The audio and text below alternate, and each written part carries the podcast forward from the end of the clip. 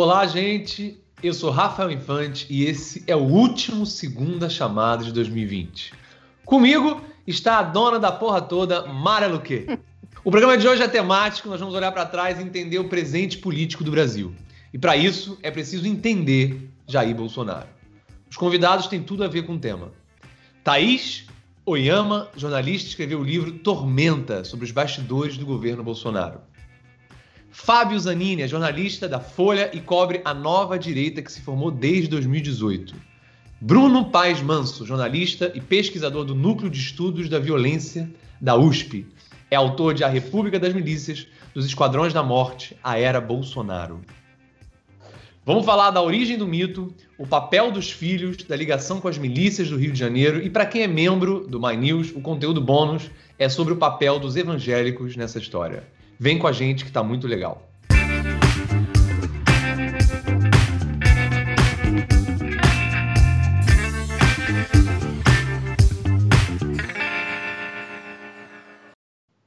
Bom, o ano está no final, mas o mandato de Jair Bolsonaro ainda está só na metade. Pelo menos ele é presidente até o momento que estamos gravando esse programa aqui, mas vai saber o que pode acontecer, né? Muita gente nas, universidades, na mídia e no show business passou os últimos dois anos se perguntando como isso foi possível, como Bolsonaro foi eleito. Um dos movimentos mais importantes pré-2018 foi o surgimento dos primeiros blocos de direita. Era um movimento meio difuso, é, mas muitos blogueiros daquela época começaram a apoiar Bolsonaro. Aliás, alguns seguem apoiando até agora, né? Alguns descolaram cargos no governo, né? Uma outra parte, aquela que o bolsonarismo chama de pejorativamente de direita limpinha, não quer de jeito nenhum se associar ao presidente. Fábio, olhando para aquele é, movimento inicial é, e para o que rola hoje no debate político na internet, dá para tentar antecipar a próxima onda? Se ela vai ser é, mais à direita, à esquerda? Olha, eu não tenho coragem de antecipar nada no Brasil e as, as, as, previsões que eu fiz no passado, nenhuma se confirmou, então eu não me arrisco mais. Só faço previsões sobre o passado, como, como dizia, como, como diz o ditado. É, sobre o que aconteceu é, com essa onda da direita, eu acho que é interessante a gente fazer uma análise da década. Né? Nós estamos chegando no final da década. É, e, e essa década é a década da direita, foi a década em que a direita se descobriu foi a década em que o populismo de direita surgiu com muita força. O populismo não é um fenômeno exclusivo da direita. A gente teve populismo de esquerda muito forte no começo do século, na Venezuela com Hugo Chávez, aqui no Brasil mesmo com, com Lula. Mas nessa década que está terminando, é, essa onda de direita ela se materializou. Então, é, como você disse, tivemos grupos, blocos novos, grupos surgindo, ativistas em redes sociais, num processo que começa, se esboça em 2013, com aquelas manifestações de passar o Brasil a limpo, contra a corrupção, né? vamos, vamos mudar tudo que está aí. E isso vai num, num, num crescente que passa pela Lava Jato, que passa pelo impeachment da Dilma, que passa pelas manifestações dos camisas amarelas lá na Avenida Paulista e chega em Jair Bolsonaro.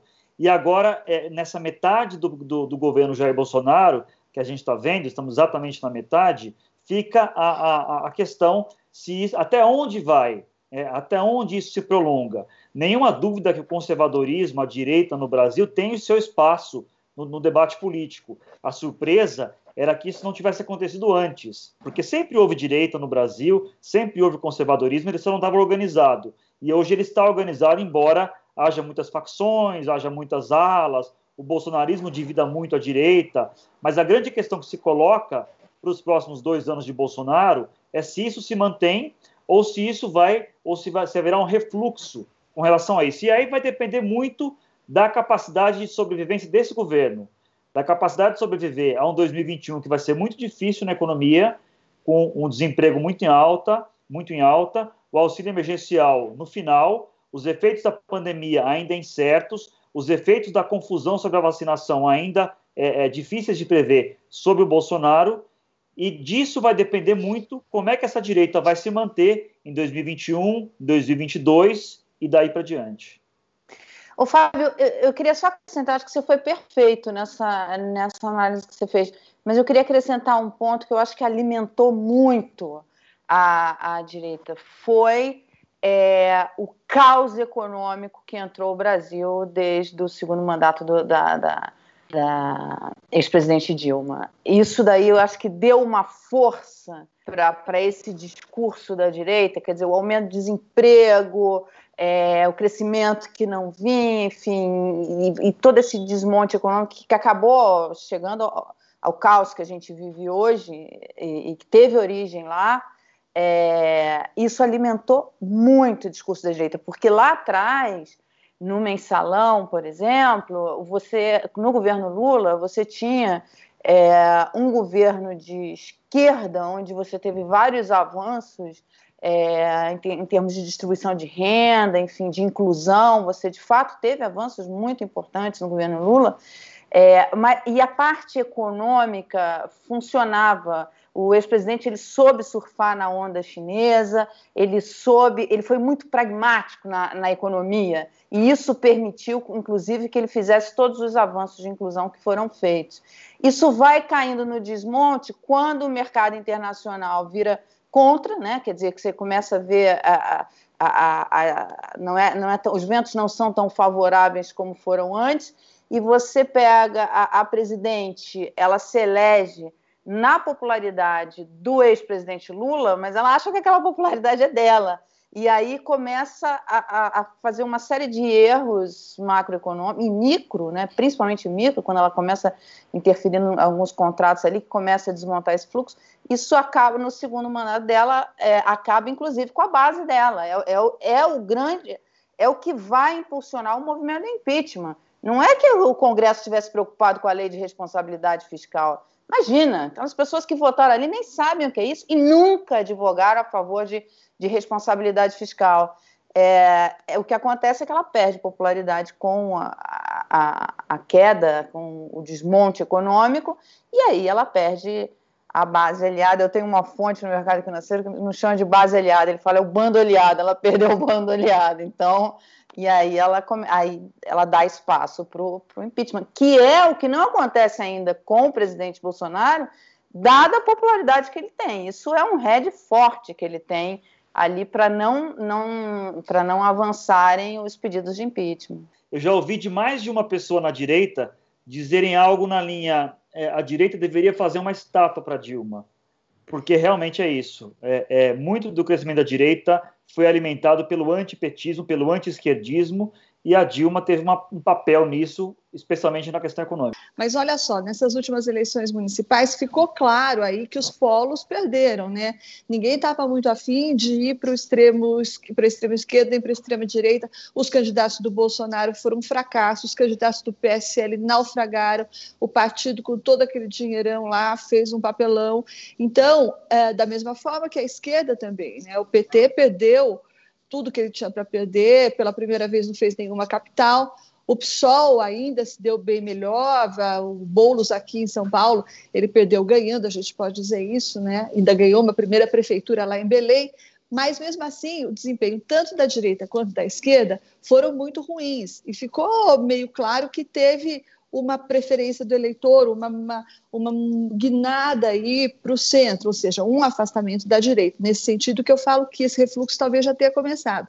E o que eu vejo é que uma nova onda, né, a pergunta do Rafael, resgatando a sua pergunta aí, se veria uma onda de direita, uma onda de esquerda, eu acho que a próxima onda, Rafael, eu acho que a continuar para essa tendência é uma onda centrista, sabe? É uma onda centrista que vai ser capitaneada por algum nome que se diga ao menos de centro. E eu acho que para dar um gás nesse nome, uma onda mais forte ainda vai ser a onda anti-bolsonarista. Então, acho que não é nem direita, nem centro, nem esquerda, é o centro, mas um centro que vai se, se autodominar anti-bolsonarista. Eu acho que é essa a próxima onda que vem. Acho que tem um, um aspecto importante aí, que mais do que direita e esquerda, o que chama muita atenção na ascensão do Bolsonaro é a ascensão de uma figura que desacredita na política, né? E eu acho que 2018 tem a questão da crise econômica e da crise política que a gente vinha vivendo no caso da Nova República, mas foram quatro anos de Lava Jato e de uma série de denúncias importantes que identificaram um problema estrutural de eleições e de ligações de políticos com empreiteiras, com bancos e com uma série de empreendimentos para ganhar as eleições. Isso começou a ser publicado com uma constância ao longo de quatro anos, que, por um lado, serviu para mostrar várias coisas que eram problemáticas, por outro lado, criminalizou a política. Né? E quando você criminaliza a política, quando os políticos, de, ao longo desses 33 anos de Nova República, passam a ser vistos como bandidos, aí a, a, solução acaba sendo a polícia, né? quando você não acredita mais na política. Então, aquele deputado de cento e poucos mil votos, que era visto como uma figura bizarra da política, do parlamento, ele passa a ser é, é, visto como uma boia de salvação para 60 milhões de pessoas. Isso é o mais surpreendente, né? Como é que aquela figura macabra, que tem um problema cognitivo, claro, a gente tem visto agora durante a pandemia, como é que ele passa a ser visto como uma boia de salvação? Quando você não acredita na política, quando você fica vulnerável à desordem, à crise econômica à crise política, quando você não acredita mais na capacidade política das autoridades de garantir a ordem, você pede socorro para para pessoas que apresentam a violência como uma solução. Então a gente tem esse aspecto que vai muito além do debate de direita e esquerda, que é uma pessoa que defende a violência como forma de construir uma autoridade e está sempre flertando com autogolpe, né? Então isso é muito dramático. Então qual é a questão? Será que a gente volta a acreditar na política ou será que a gente vive essa fase ainda meio meio maluca de achar que você, usando a violência, você vai ter a solução para os rumos do país no futuro. É voltar para a sanidade ou continuar na insanidade, né? Às Isso a... no momento em que você tem o avanço das milícias, né? Isso, esse é um risco é, real. Isso que você falou, Bruno, eu acho que é o maior risco hoje no país, é esse avanço. E isso daí, acho que é, agentes econômicos, inclusive, tem que ficar... Isso é um risco é, para a sociedade como um todo, para a economia, enfim, porque aí você tira é, o, as instituições do comando, entra essa, essa, entra máfia, entra milícia, entra, enfim, é o que a gente vê hoje nas comunidades, do, principalmente do Rio. A gente vai entrar mas... no assunto da milícia também, mas só para seguir aqui, porque assim, é, no meio dessa onda de insatisfação que a gente estava ali é, é, em junho de 2013, eu lembro que, juntando o que o Bruno estava falando, que a Mara também, né? O medo a minha sensação que eu tenho às vezes é que a violência ela também vem responder a uma, a uma, uma grande onda de medo, né? Mas naquele momento ali em 2013 que era difícil ainda de entender o que estava acontecendo, surgiram movimentos como a MBL, Vem Pra Rua, que tiveram muita força, né? É, que levou até, que acabou no impeachment da Dilma e depois na eleição de Bolsonaro, que não sei como era para vocês, mas para mim era impossível chegar que o desfecho daquilo tudo seria Bolsonaro. Mas como vocês elucidaram, a gente foi entendendo. Mas qual é a força desses movimentos hoje, por exemplo, que vocês acham, Fábio, por exemplo? Os, os, movimentos de direita, acho que ainda eles são, eles são muito fortes, é, eles têm uma atuação muito em redes sociais. É, houve uma direita que se descolou do Bolsonaro, que é o MBL é, é, um, é, um, é uma expressão importante disso, mas outros também, a deputada Joyce Hasselman, o senador Major Olímpio, a própria deputada Janina Pascoal aqui em São Paulo. Então há uma, uma, uma direita que se descolou do Bolsonaro, mas continua sendo direita, né? É, é, a direita bolsonarista às vezes tenta caracterizar o MBL como progressista. Eu já ouvi isso, e de mais de uma pessoa, o MBL é progressista. Não, o MBL é de direita. A Joyce é de direita. A Janina Pascoal é de direita. Mas a direita, como o Bolsonaro, ele, ele divide o país é, é muito, ele, ele, divide a direita também. Ele, ele, é uma figura tão divisiva que ele divide tudo. Ele, onde ele passa, ele vai dividindo, inclusive a própria direita. É, mas a força desses movimentos ainda é grande esses movimentos são, são atuantes em redes sociais. A gente não tem muita noção se eles conseguem botar povo na rua, porque 2020 foi um ano é, complicado, mesmo assim houve algumas manifestações, é, mas a gente ainda precisa esperar um pouco para ver como é que eles vão se comportar. E a gente tem que entender como é que vão se comportar em 2022. A gente acho que não tem dúvida que uma direita bolsonarista ainda sólida vai com, vai com o Bolsonaro e vai fazer de tudo para para reeleger o Bolsonaro. E essa direita mais crítica ao Bolsonaro é que a gente não sabe para onde vai. Ela está um pouco sem opção. Uma, uma, pequena parte talvez vá um pouco para Dória, é, uma, uma, parte gostaria de Sérgio Moro, certamente, mas está muito. Está tá um pouco sem ter para onde correr.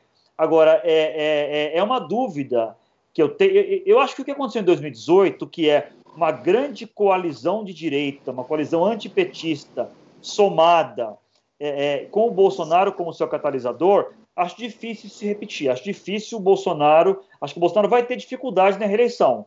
mas ele ainda tem muita força. A direita organizada bolsonarista continuará sendo uma força importante. Eu queria pegar duas coisas, uma que o Bruno falou e outra que o Fábio falou. Sobre a importância da violência na eleição do, do discurso da violência na eleição do Bolsonaro, eu quero puxar aqui a brasa para minha sardinha, para minha tese de que está tendo um, refluxo nessa direita.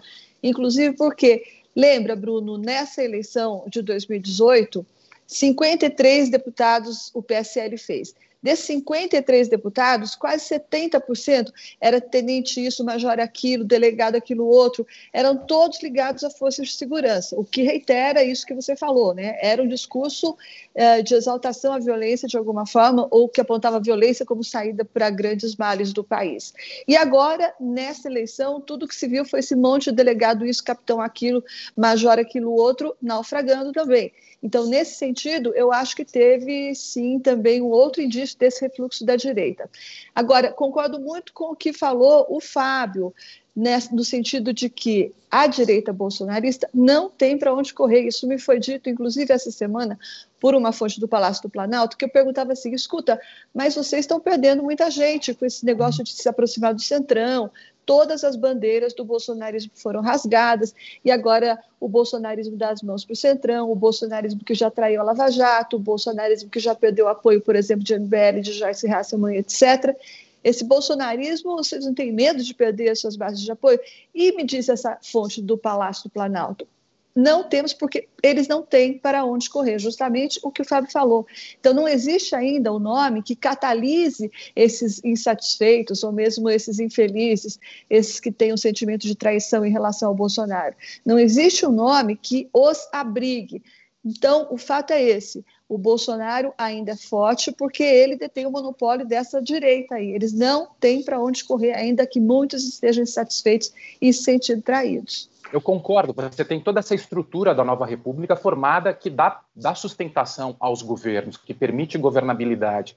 Mas vocês não acham que passa pela cabeça do Bolsonaro a possibilidade, inclusive armando a população, fazendo um discurso populista para a polícia e, ao mesmo tempo, criticando a Constituição de 1988, o tempo inteiro, apostar e sonhar, pelo menos, com o autogolpe, me parece que faz parte da carreira e das perspectivas, da descrença dele na política e na Constituição. O autogolpe sempre fez parte do, dos planos, apesar de não ter condições institucionais e de apoio público para fazer. Então, se você tem algum centrão achando que não, gente, ele não tem para onde correr, a gente tal, eu acho que faz parte da cabeça meio insana do presidente, que a gente tem acompanhado, uma série de manifestações, esse sonho do autogolpe a partir do uso da violência, do, do armamento da população, da sedução dos praças, das polícias militares, e uma espécie de sublevação é, armada em defesa das suas ideias tresloucadas. Assim, isso que é uma coisa que a gente não pode sair do nosso radar apesar de você ter uma institucionalidade que trabalha para evitar que isso aconteça. Mas isso tem que ficar o tempo inteiro no nosso radar, porque é um risco, né? Muito bem, muito bem lembrado. E, e essa liberação de imposto, zerar o imposto sobre para arma, é, liber, to, todo o caminho que ele faz em prol do armamento, da, da população se armar, eu acho que, que isso é, diz muito, conta muito com esse sonho que ele tem de armar a população e contar com esse esse levante no caos social, enfim, porque porque o governo dele, enfim, a, a parte econômica não está conseguindo colocar uma, uma ordem ali para ter uma, uma retomada. E, e, só complementando o que a, o que a Thaís falou, é, isso, né, de que essa direita não tem para onde ir e acaba ficando com ele, a esquerda não tem isso. A esquerda ela, ela se fragmenta. Então, essa é outra força do bolsonarismo. É a oposição, a esquerda está fragmentada. Então, ela não consegue, ela não tem um nome onde ela possa se unir. É, e isso daí dá uma força para o bolsonarismo. E se chegar é, em, 2022, em 2022 sem isso organizado, as chances dele aumentam muito. É, eu, eu, eu, queria só fazer um, um, comentar o que a Thaís falou e depois é, tentar responder um pouco a pergunta do Bruno aí, que eu acho que é uma pergunta bem, bem interessante mesmo. É, sobre o que a Thaís falou de o Bolsonaro, a direita não tem para onde correr, Isso é, isso é verdade, concordo plenamente, e, e não tem, e, e tem menos ainda para onde correr num segundo turno. Você pode ter certeza que num segundo turno do Bolsonaro contra um candidato de esquerda, se acontecer, seja Haddad, seja Ciro Gomes, seja Bolo, seja Lula, você pode ter certeza que grande parte dessa direita crítica ao Bolsonaro vai de Bolsonaro. Porque é uma direita crítica ao Bolsonaro, mas é uma direita mais crítica ainda à, à, à esquerda. Como no segundo turno a lógica é rejeitar, é a rejeição, né? A reje... Ainda eu sinto que a rejeição à esquerda é, é maior. Eu, eu, cansei de ouvir gente descendo a linha no Bolsonaro, estou decepcionado com ele, tô... gente que votou no Bolsonaro, mas se diz frustrado, decepcionado. Mas é quando eu faço a pergunta, e no segundo turno, Bolsonaro contra Haddad? Bom, aí eu vou ter que ir de Bolsonaro, não vai ter jeito. Então, essa é uma força dele. A questão de, de do, do autogolpe, eu não tenho nenhuma dúvida que o Bolsonaro adoraria dar um autogolpe. Ele é um, ele tem esse sentimento de ditador em si. Né? Não sou psicólogo aqui, mas para mim é óbvio isso. O Bolsonaro é, gostaria de ser Médici, gostaria de ser Costa e Silva. Eu acho que ele tem inveja do Costa e Silva, dos generais da ditadura. O Bolsonaro deve pensar que nasceu na época errada. Se ele fosse um pouco mais, mais velho, né? ele poderia ter sido um, um, dos generais da ditadura. Então, que ele gostaria, certamente. Eu, eu não acho que ele tenha força política para isso. Eu acho que ele é um, é um governo é, é, frágil politicamente, quer dizer, ele tem popularidade ainda, o Datafolha mostrou isso, mas ele, ele, ele, ele tem uma fragilidade política. Eu eu não sei, eu não, eu não acho que ele tenha força para conseguir dar um golpe, um autogolpe, armar milícias. É, eu não vejo isso ainda. E eu acho que o Bolsonaro a gente pode fazer todas as críticas a ele, mas eu acho que ele é um, uma pessoa astuta, ele é astuto politicamente. Eu acho que ele percebe que se o objetivo dele é ficar no poder e fazer essa revolução conservadora, é muito mais fácil pela via eleitoral. É isso que nós estamos discutindo aqui. A possibilidade dele ser reeleito em 2022 é concreta, ela existe. Não, tá dizendo, não é barbada, longe disso, mas é muito mais viável ele manter-se no poder pela via eleitoral do que por um golpe, um, um autogolpe. Por isso que eu acho que essa é uma possibilidade um pouco distante. Mas que ele gostaria, nenhuma dúvida, nenhuma dúvida. Eu concordo mais com o Fábio do que com o Bruno, e vou dizer por quê. Eu acho que esse sonho do autogolpe já teve mais próximo, Bruno, lá no meados do ano passado. Isso foi, de fato, uma nuvem lá que ficou pairando em cima do palácio por um bom tempo. Ocorre que, de lá para cá, uma coisa fundamental mudou, que foi a desilusão do, das Forças Armadas em relação a esse governo Bolsonaro. Né? O Bolsonaro hoje sabe que se ele fosse sonhar com uma coisa dessa, ele teria respaldo zero, mais zero em qualquer uma das três forças, né? E daí, claro, ele fica fazendo essa essa sedução aí dos praças. Hoje ele vai até em formatura de sargento, coisa que nenhum presidente da República fez até hoje. Ele vai em formação de, de, de, de qualquer coisa e formatura, né, de sargento, formatura de praças. Mas eu não vejo isso como um indicativo de que ele quer, sonha ou pensa em montar um contingente que saísse em defesa dele ou na defesa do governo dele ou apoiasse um golpe dele. Eu vejo mais como uma tentativa um pouco desesperada de guardar o que sobrou das forças para ele, que são os praças que sempre foram o público dele, né? Os generais, na verdade, nunca engoliram o Bolsonaro e agora então eles estão pelas tampas com o Bolsonaro, estão envergonhados com o Bolsonaro e estão querendo ver o Bolsonaro pelas costas. Portanto, esse sonho do autogolpe, se existir um dia de fato, eu acho que ele está muito distante. E hoje, o que o Fábio falou que ele optou pela via eleitoral, eu acho que sim, ele está crente que ele pode se reeleger com com alguma chance em 2022, com boas chances, mas antes disso ele também fez outra opção, né, que foi pelo pragmatismo do jogo político. Então, o fato dele ter dado as mãos para o Centrão agora e aderido gostosamente, docemente ao toma lá da cá, como ele está fazendo agora para a eleição do Arthur Lira, isso já significa que ele optou por um caminho que é político e que é fisiologicamente político para se manter onde ele está. E daí eu acho que a reeleição, sim, é um próximo passo, mas esses dois elementos juntos, o pragmatismo do jogo político de agora e as chances dele se reeleger, afastaram essa, essa ideia do autogolpe, que também foi afastada não por, por, por vontade dele, mas pela desilusão e pelo afastamento dos generais. Bom, o, podcast Retrato Narrado da Rádio Novilo fez esse ano uma expedição antropológica. A repórter Carol Pires foi até Eldorado, no Vale do Ribeiro, em São Paulo, para conhecer o lugar onde Bolsonaro cresceu. O retrato que pintam é de um menino de cidade pequena, ele parece ser muito querido por lá. Aí tem uma surpresa, que tem gente lá em Eldorado que diz que o Bolsonaro falava ainda criança que ele seria o presidente do Brasil. É... Cá entre nós, assim, o Bolsonaro ele, ele, ele, tem cara de que não sabe nem o que vai jantar no, no, no dia, né? Thaís, é, você que conhece o cara, você acredita nessa história que ele desde criança já tinha essa, esse, esse foco? Oh, pois é, eu, eu acho que o Bolsonaro mente muito, sabe? É, isso ele fabula muito. Na verdade, é aquele, aquele sujeito que acredita nas próprias mentiras. Então, nessa questão da infância, a Carol certamente deve ter se deparado com isso. Ele inventou aquela história, aquela história não bate em muitos pontos, aquela história de que ele guiou o exército pelas matas do Vale do Ribeira, quando Lamarca foi lá, não é? Ele conta essa história como se fosse uma história de heroísmo e que já antecipava a luta dele na direita e tudo mais. Essa história tem vários pontos aí que, que não fecham, e então a gente tende a acreditar que foi uma daquelas fabulações. Essa outra de que ele é presidente da República, ou que ele já dizia isso, talvez a, as pessoas também contribuam, né? No momento em que o cara vira presidente, aí as pessoas, sabe aquelas falsas memórias? Eu não sei, eu não sei de fato se, se ele pensava ser presidente. Eu não tive essa apuração e tudo que eu ouvi no decorrer do ano que eu apurei foi que ele mesmo não acreditava na vitória dele, sabe? Ele não acreditava que ele que ele fosse virar presidente da República. Eu acho, inclusive, que ele tomou um belo de um susto.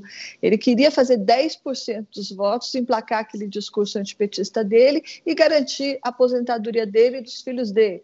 Ou seja, seguir aquela carreira medíocre que ele teve quanto, enquanto militar, ele teve uma carreira medíocre, enquanto deputado parlamentar, ele teve uma carreira medíocre, e assim ele pretendia se aposentar, mediocremente. Aí veio essa história da presidência que eu tenho para mim até hoje tenho convicção de que, inclusive para ele, foi uma surpresa. Claro que a partir de determinado ponto passou a ser uma possibilidade real, mas até muito perto da, de outubro de 2018, ah, essa possibilidade não estava nem na cabeça dele.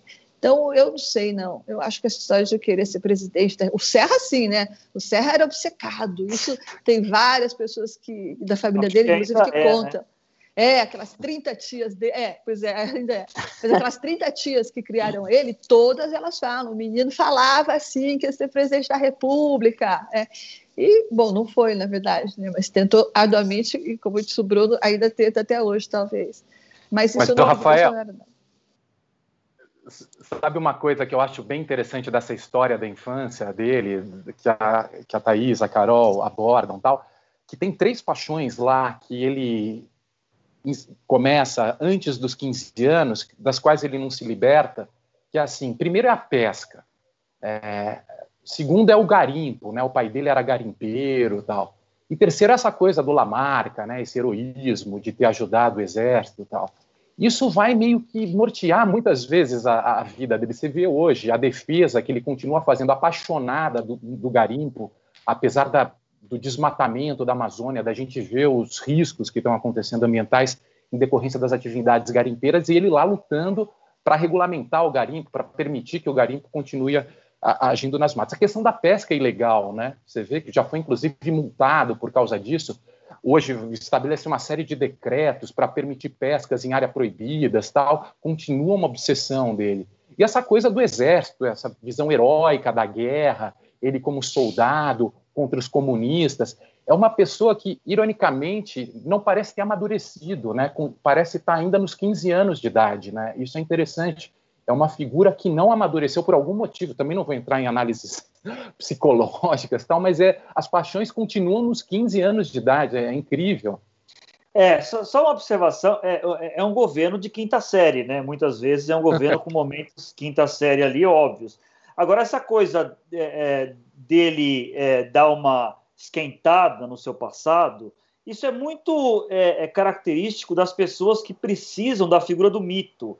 O Bolsonaro se alimenta muito da figura do mito. Ele ser chamado de mito no, nos aeroportos, na campanha, até antes da campanha, aquelas multidões gritando mito, mito, mito. Aquilo, é muito, aquilo foi muito importante para a construção da imagem dele e até para a viabilidade eleitoral dele. Até hoje ele é chamado de mito. Então, é, é, é ser o mito e, e, e, ter realizações míticas na sua vida é muito importante para o Bolsonaro e para outros líderes populistas também.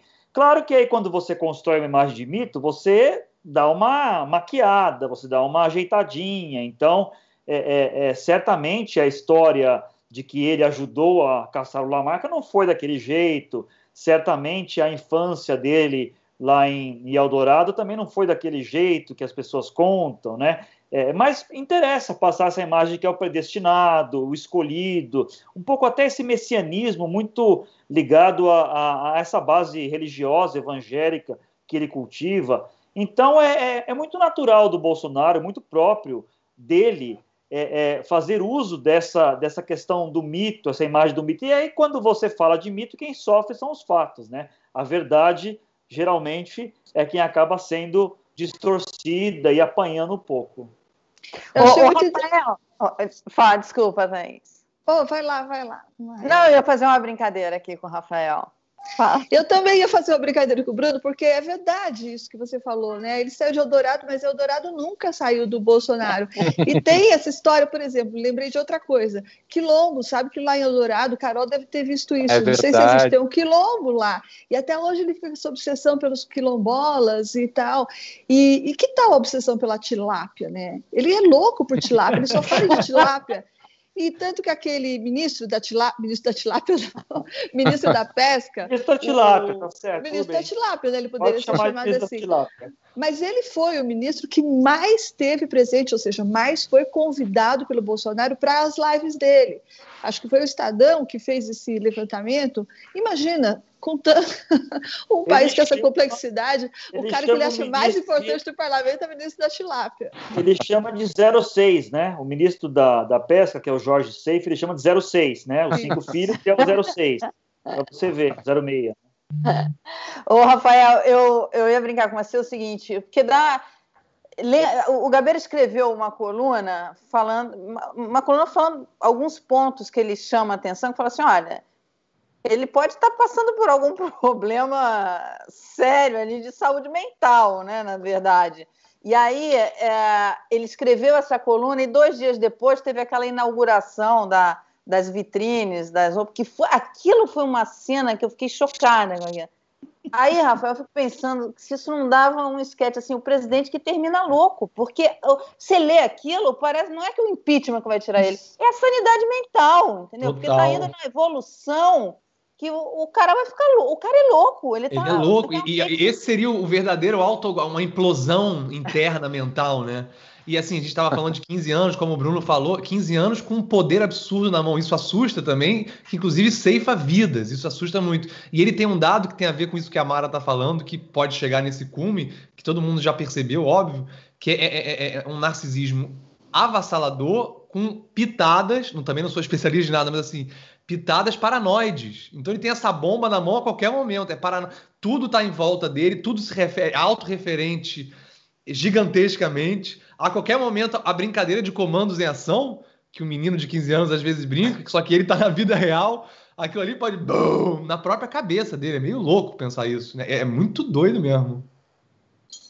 Agora, o é... menino de Eldorado cresceu, foi para o exército, planejou atentados, foi um insubordinado, constituiu uma família tradicional brasileira, depois outra família tradicional brasileira, agora está na terceira família tradicional brasileira. Dessas aventuras saíram quatro filhos identificados como promoção de McDonald's, né? Número um, número dois, uma filha Laurinha. Os três primeiros filhos entraram para a política. O Renan 04 desabrochou esse ano, ele foi de gamer a lobista, rapidamente. O Mara, lá no comecinho do governo Bolsonaro, você dizia que os filhos seriam um grande problema do presidente. Você está feliz de ver a sua profecia se cumprindo? Digamos que não era muito difícil fazer essa profecia pelo que a gente é, via, né? É, agora, de fato, é, o que esse, os, os meninos eles vão tirar a menina fora disso, porque eu acho que a única que tem algum quando você olha as fotos dela, ela é a única que ainda tem algum senso de, de, de, de, de responsabilidade ali no meio disso tudo. Isso ficou muito claro ali na, na, na inauguração das vitrines. Ela olhava para aquilo tudo ali de uma forma muito estranha, né? É, agora, os meninos, eles criam problemas em todas as frentes. Na frente econômica, na frente, o vídeo que eles fazem com a China, na frente parlamentar, com os militares, eles criam problemas em todas as frentes. E assim, em frentes que poderiam ajudar muito o pai dele. A China, se o pai dele tivesse o um mínimo de noção, e eles, quer dizer, o, o Lula surfou muito na, no crescimento chinês de uma forma brilhante. É, eles não, eles atacam a China, eles acham que a China é desprezível. Eles atacam a China, eles, é, eles brigam com todo mundo que poderia melhorar ou ajudar de alguma forma. Então, assim, é, na economia. Na economia, quem é o grande aliado nesse momento de Jair Bolsonaro na economia? A vacina qualquer que seja ela. Isso vai ser um grande aliado. O que, que ele faz? Ele detona a vacina. Ele, ao invés de fazer uma campanha lá se vacinar, mostrar para todo mundo, porque a vacina é mais importante nesse momento do que a questão fiscal. O presidente do Banco Central deu uma declaração falando isso. Com a vacina, a vacina é mais barata do que o auxílio emergencial, sabe? E o que, que ele faz? Ele detona a vacina. Então, assim, e os filhos ajudam nesse processo. Então, você tem lá Carlos Bolsonaro está aí, consegue fazer esse mapa muito melhor do que eu, mas enfim, o Carlos Bolsonaro criando problemas ali em relação às fake news. É, e aí, olha, nós estamos falando de coisas que ainda ah, não entrou a parte criminal, a parte de justiça, as responsabilidades que estão sendo apuradas, enfim. É, é não estamos falando nem disso, estamos falando só nessas brincadeiras, nessas, quando, quando, eles começam a falar qualquer coisa, quando eles começam a, a, a brigar com os, com os, generais, quando eles começam a brigar com os parceiros comerciais, quando está instalado o caos. Quer dizer, fomos os, os últimos a, a aceitar a vitória do Biden. Eu imagino agora, por exemplo, com o início do governo Biden, os problemas econômicos brasileiros vão aumentar fortemente inclusive na questão ambiental. A questão ambiental vai ser um, um problema ali muito sério é, para o governo Bolsonaro lidar. Ele não, vai, não sabe lidar com isso, quer dizer, ele, não, ele é contra, ele não acredita nisso, ele acha que o meio ambiente tem mais é, que devastar tudo, enfim. É, isso vai ser um problema sério, um problema econômico muito sério, porque hoje você tem, se, houve um crescimento fortíssimo do chamado ESG, que na sigla em inglês quer dizer é, responsabilidade social, ambiental, enfim, é, governança, e, e tudo o que o governo Bolsonaro não é. E isso veio para ficar em termos de atração de investidores. E olha, não é uma questão do cara ser bonzinho, do cara ser humanista, não, isso não é questão de dinheiro, é questão de grana. Então, assim, o, o, os supermercados britânicos não aceitam, querem a carne é, ali que, que, que é controlada, porque os consumidores britânicos só vão comprar essa carne, senão não vão lá. Então, é uma questão econômica, isso está dado. E, e, o governo Bolsonaro vai ter um, um problema sério ali para resolver no governo Biden. E somando Bom, a tudo isso, você chegou a pincelar, mas para aprofundar, quem quiser falar, Thaís, Fábio, Bruno, é, é, esse discurso anti-vacina do Bolsonaro é uma nova faceta dessa direita bolsonarista? É é, é, é, vocês acham que ele realmente pensa isso? É uma coisa da, das convicções dele ou é uma estratégia quase política? Eu fico perdido, às vezes, eu patino às vezes em entender de fato se ele realmente acredita naquilo. Posso falar sobre isso, Rafael? É, o Olavo de Carvalho, ele ele é um, um, sujeito que prega isso, né? E ele já fez várias declarações, vários tweets nesse sentido, mas assim como ele não assume o terraplanismo dele, ele não assume essa suspeita, esse obscurantismo aí em relação à vacina. Então ele diz assim: ah, eu venho aqui é, um, colocar humildemente a minha dúvida sobre a eficácia das vacinas. É exatamente o que ele faz com a história. Eu venho aqui humildemente dizer que eu não tenho como saber se a Terra de fato não é plana. Ele é muito então, humilde. É, é. Quando ele quer, é, ele consegue ser muito humilde. Então, a jogada dele, o Olavo, é essa, né? Ele não tem coragem de dizer que a Terra é plana, mas ele não quer perder o público terraplanista dele. Ele não quer perder a audiência terraplanista dele, então ele deixa lá uma larga brecha para que essas pessoas venham a mim, né? Venham a mim os terraplanistas, venham a mim os que não acreditam em vacina, porque eu humildemente não posso dizer que a vacina de fato não provoca autismo. Aliás, vocês sabem qual que é a origem dessa desse grande equívoco em relação às vacinas? É, eu estava falando sobre isso ontem. Lá em, no final dos anos 90, teve esse picareta britânico, um cientista chamado Andrew Wakefield, é um cientista britânico que, desgraçadamente, conseguiu publicar na Lancet uma, um estudo que depois se provou falso, vinculando uma vacina contra o sarampo ao autismo infantil. Esse estudo Nossa. foi publicado em 90, é, 98 e depois se provou uma farsa. A Lancet teve que se ajoelhar, teve que pedir desculpas por isso. O cara ele perdeu ah, o direito de exercer a medicina porque se provou que, além de ter feito um estudo falso, ele tinha patenteado uma vacina contra o sarampo que iria concorrer com aquela que ele acusava, entendeu? De causar autismo.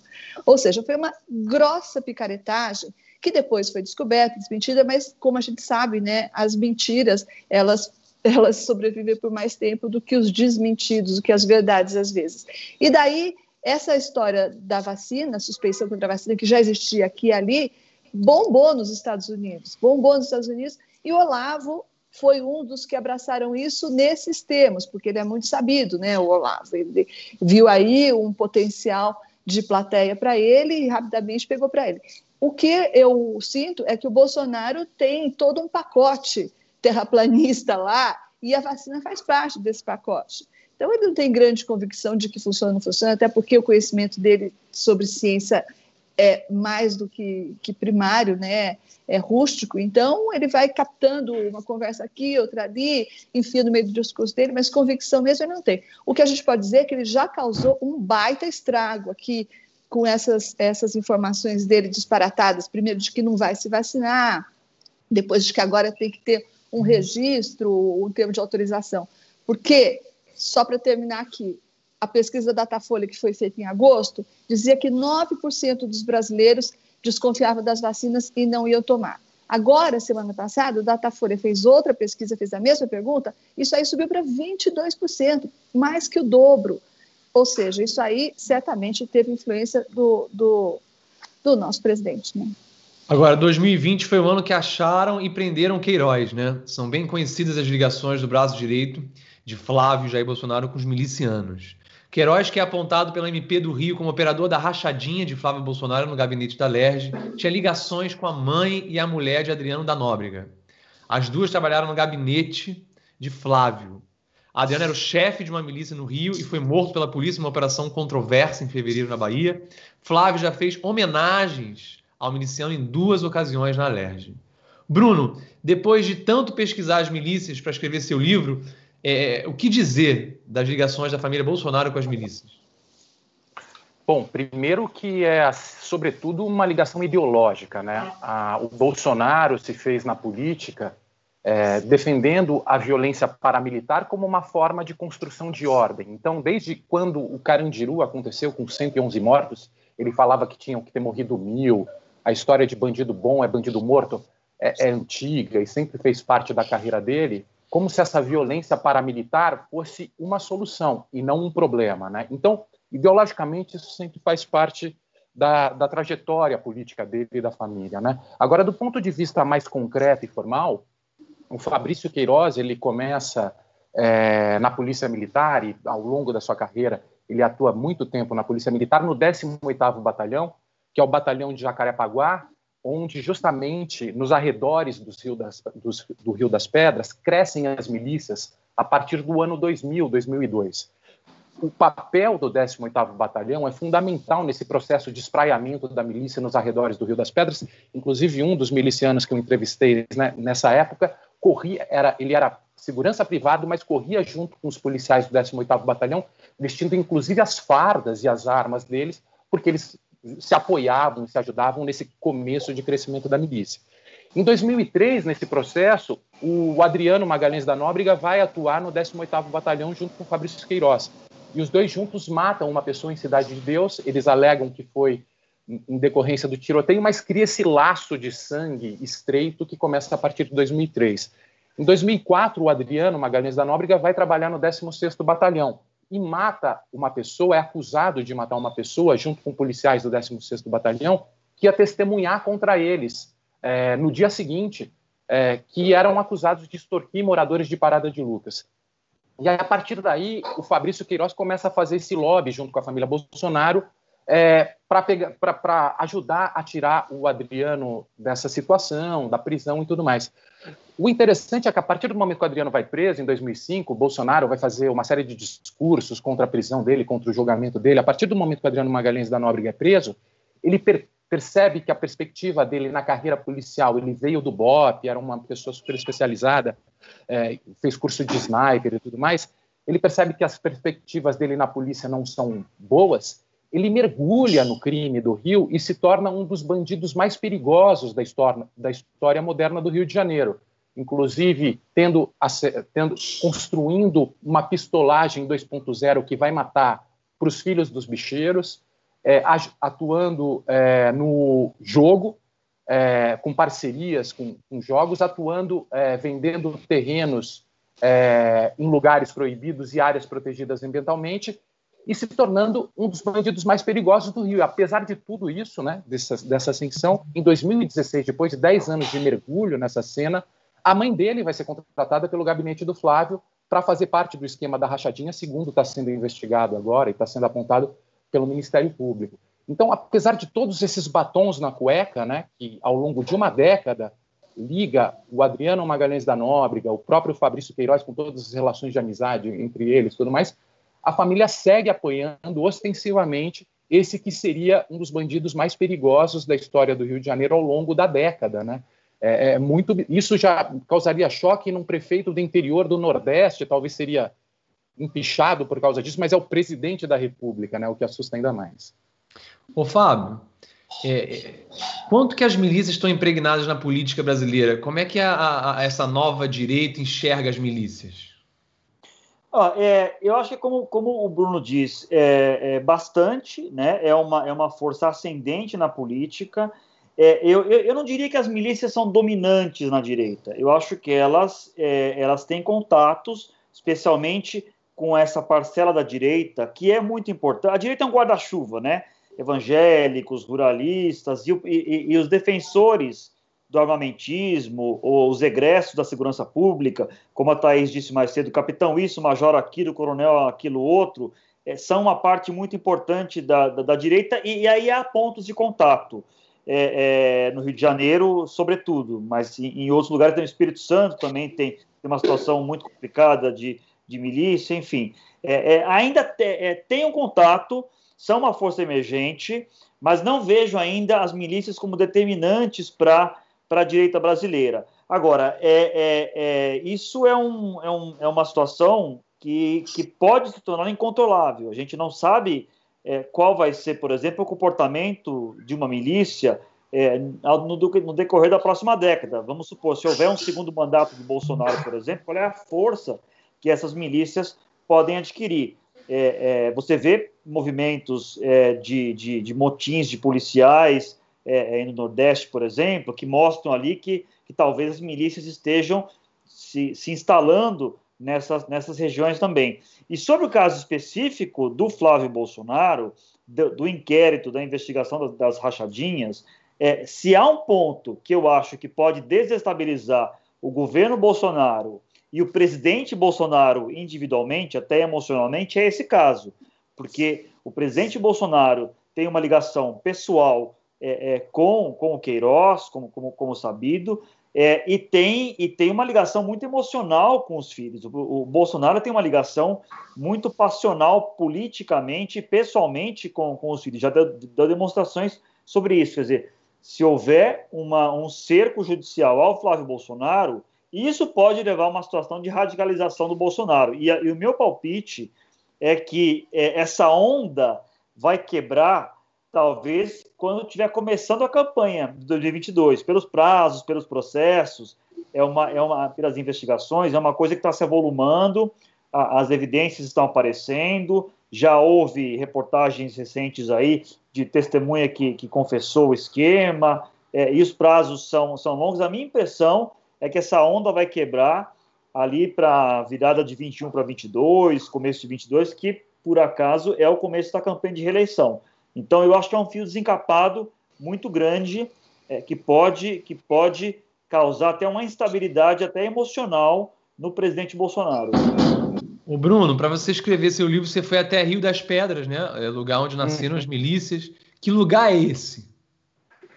Olha, Rafael, Rio das Pedras me surpreendeu, porque eu imaginava uma comunidade é, mais ou menos é, pelo que a gente vê aqui, eu caindo de paraquedas de São Paulo, com pessoas armadas e olhando, observando tudo mas eu fiquei muito impressionado com, com a força econômica daquela comunidade, a quantidade de gente na rua, a quantidade de comércio, a diversidade comercial. Tinha desde hambúrguer artesanal até sushi de vários tipos de comida nordestina.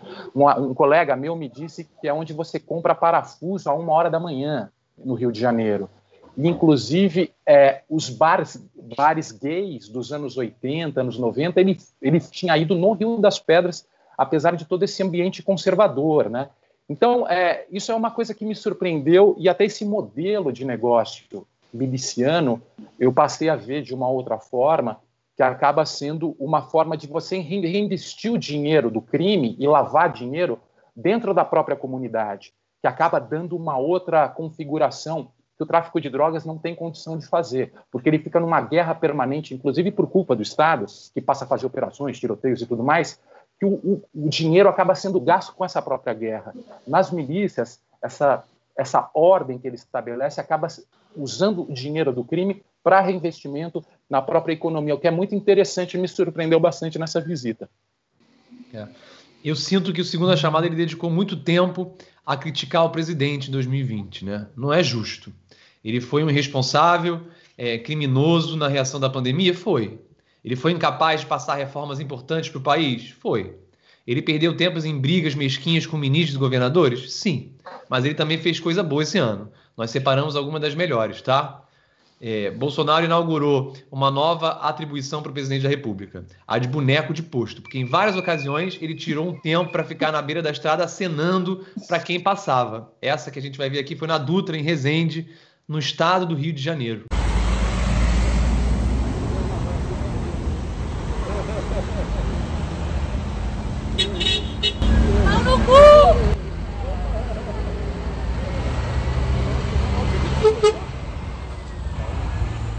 Como diz o ditado, a voz do povo é a voz de Deus, né?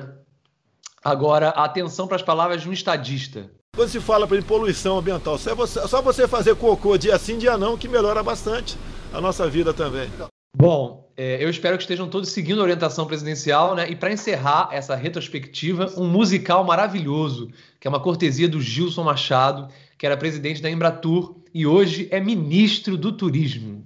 É muito programa de rádio no Brasil que às 18 horas se toca Ave Maria. Agora são 19 horas e 2 minutos e nós queremos prestar uma homenagem aí aos, aos que se foram vítimas do coronavírus. Então, para o Gilson que toque aí Ave Maria para a gente.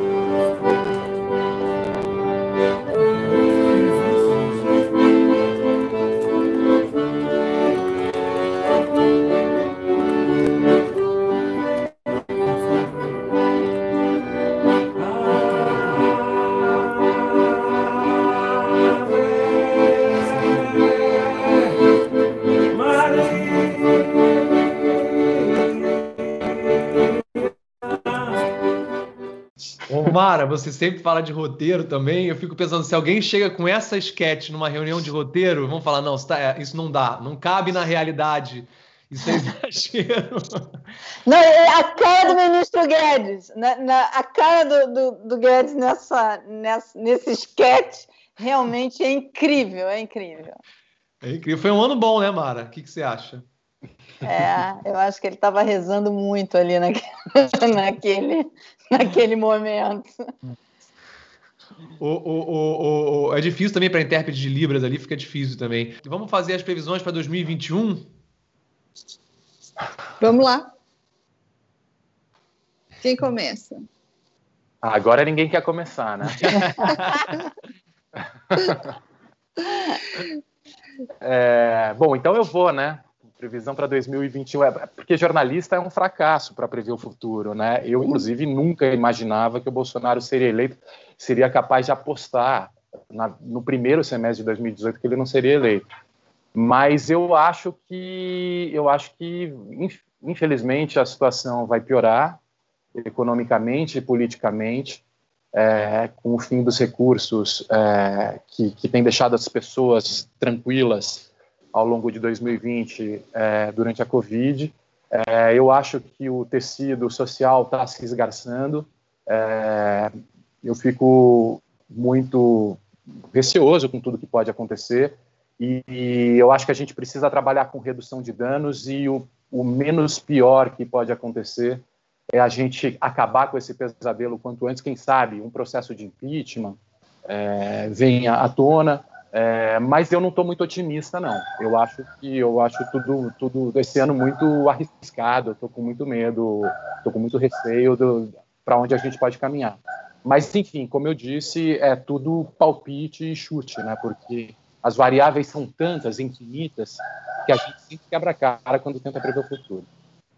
Eu acho que redução de danos é a expressão que a gente pode usar com mais propriedade. Né? Não dá para ter grandes esperanças, mas dá para torcer que haja uma redução de danos, por exemplo, se ele focar na economia, se ele conseguir se esforçar minimamente para aprovar essas reformas e segurar a área econômica. Eu acho que no governo propriamente dito, uma reforma ministerial também pode ajudar a tirar de cena aí os chamados a chamada ala dos malucos, o que já ia também dar uma marejada para esse governo, né? principalmente uh, na área ambiental, porque o prejuízo que ele causou para a imagem do Brasil no exterior, por exemplo, é uma coisa que vai, vai doer na nossa carne. Né? Hoje em dia, por exemplo, é impossível virtualmente impossível qualquer parlamento europeu aprovar aquele acordo Mercosul-União Europeia que ia trazer tanta felicidade para a gente. Isso aí, acho que a gente já pode dar Deus para isso, por exemplo.